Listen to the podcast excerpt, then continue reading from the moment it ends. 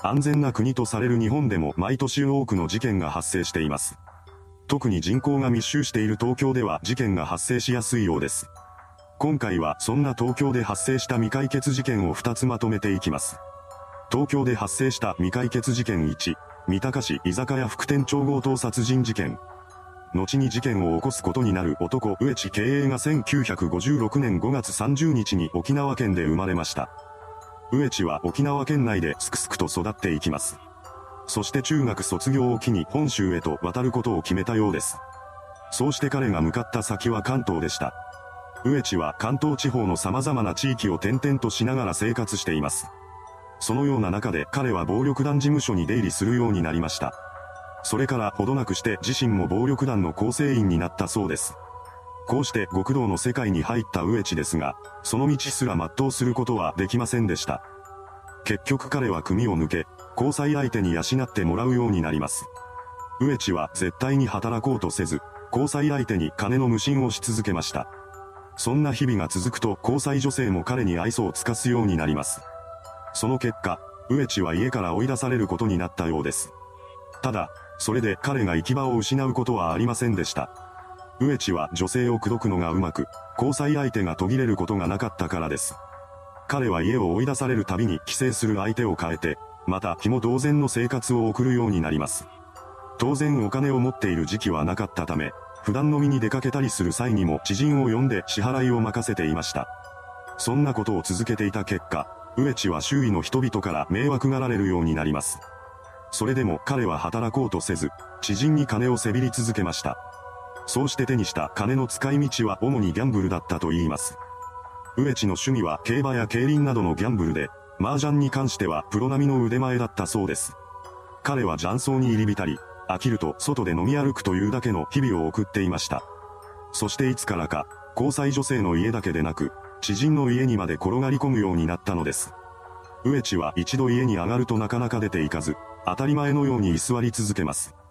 そうして知人の家を転々としていた植地が49歳になっていた2005年9月頃に頼ったのが本事件の被害者となる当時55歳の男性長野和夫さんでした。長野さんは三鷹市にある居酒屋チェーン店の副店長として働いていたようです。彼にはいつか自分の店を持ちたいという夢があり、それを叶えるために日々仕事を頑張り続けていました。その真面目さや仕事熱心ぶりが買われ、職場でも信頼の厚い人物だったそうです。植地はそんな長野さんの家に転がり込み、またいつものように居候を始めました。最初は居候を許していた長野さんですが、一週間を超えると迷惑に思い始めます。そこで彼は植地に出て行ってほしいと求めたようですが、その言葉が聞き入れられることはありませんでした。そして植地が家に住み着くようになってから1ヶ月以上が経過します。この頃になると、長野さんは周囲の人々に対して、電気代や食事代がかかると不満を漏らすようになりました。しかし、それからも植地は家から出て行かず、ついには2ヶ月が経過したようです。ここまで来ると、長野さんの我慢も限界に近づいていました。そのような中で事件が発生します。2005年11月23日午後6時頃、長野さんは仕事を終えて勤務先の居酒屋を後にしました。それから彼は麻雀店と居酒屋により、日付が変わった24日未明に自宅アパートへと帰ってきます。その直後、同じアパートに住む住人が争うような大きな物音を耳にしました。この音はしばらく続き、数分でたたりと止んだそうです。それから1日が経過し、11月25日を迎えることになります。この日、長野さんは出勤する予定になっていました。しかし、いくら時間が経っても彼が職場に姿を現すことはありません。真面目な長野さんがこれまで無断欠勤することなどなかったため、同僚は心配を募らせていきます。そして仕事を終えた午後11時頃に長野さんの自宅を訪れることにしました。ですが、やはり中からの応答はありません。そこで管理人が室内の確認をすることになりました。そうしてドアを開けると、室内には血を流して絶命している長野さんの姿があったのです。それからすぐに警察への通報が入れられ、捜査が開始されます。司法解剖の結果、死因は包丁で刺されたことによる出血性ショックであることが判明しました。凶器として使われた包丁は室内の台所で見つかっています。そして長野さんの財布からは現金が抜き取られていました。玄関には鍵がかかっていたものの、2本あったはずの鍵が1本消えていたため、密室殺人ではなかったことが分かっています。この時点で同居していたはずの植地はどこかに姿を消していたわけですが、契約の上では長野さんの一人暮らしということになっていたため、当初は長野さんと関わりのない第三者による強盗殺人だと推測されていたそうです。実際、警視庁捜査一課は強盗殺人事件として三鷹署に捜査本部を設置しています。しかし、捜査を進める中で長野さんが居候の存在に悩んでいたという話が出てくるようになりました。こうした証言から捜査線上に植地の存在が浮かび上がってきます。そのような中で結婚が付着した植地の衣類が発見されました。これを受けた警察は植地が犯人であるとみて彼のことを全国に指名手配しています。このようにして捜査は進められていったわけですが、分かっているのは植地が犯人である可能性が高いということだけです。彼がどこかに姿をくらませてしまったため、事件当時の状況や動機は全く分かっていません。ただ、これについては長野さんに家を追い出されそうになった植地が逆上して犯行に及んだという説が有力視されています。どうやら事件当日は長野さんの給料日直後だったらしく、この金をめぐる言い争いの末に我慢の限界を迎えた彼が植地を半ば無理やり追い出そうとしたのではないかとされているのです。そして口論の末に怒り狂った植地が台所にあった包丁を手に取って長野さんに襲いかかったと考えるのが自然でしょう。そうした推理も交えながら警察は捜査網を広げていきます。ですが、なかなか植地を見つけることはできません。その一方で、目撃情報は大量に寄せられていました。テレビ番組が特集を組むなどして事件の存在を世間に広めたことで、多くの人が逃走中の植地に興味を示すようになっていたのです。こうして全国から集められた情報の中に沖縄で植地らしき人物を目撃したというものが含まれていました。彼は沖縄県出身で中学までは沖縄で生活を送っていたため、その地には親戚や知人が集まっているはずです。そうしたことからも沖縄で目撃された人物が植地本人である可能性が高いと見た捜査員はすぐに沖縄へと飛んでいます。そして沖縄県内での捜査を行い、ようやく情報提供者が目撃した植地らしき人物を発見しました。しかし、この人物は植地とは関係のない全くの別人だったそうです。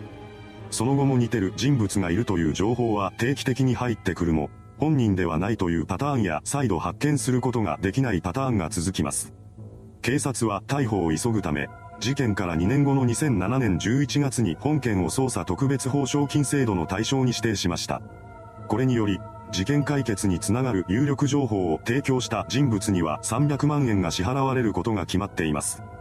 この効果でさらなる情報が警察に寄せられたようですが、結局植地にたどり着くことはできないまま事件から16年以上が経過してしまいました。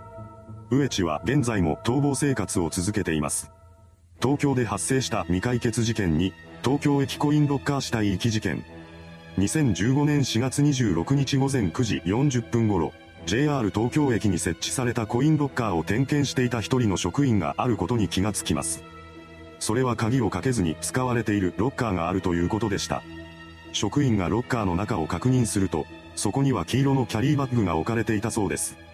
利用料金の支払いがなく、鍵が開きっぱなしのロッカーに荷物を入れておくわけにはいかない職員は規則にのっとってバッグを駅構内の一時保管庫に移します。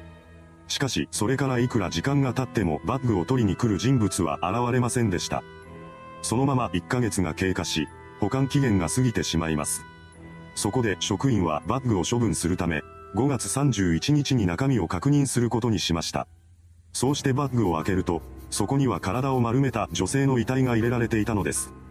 それを目にした職員は急いで警察に電話をかけ、スーツケースの中に人の遺体らしきものが見えると説明しています。これを受けた警察はすぐさま捜査に動き出しました。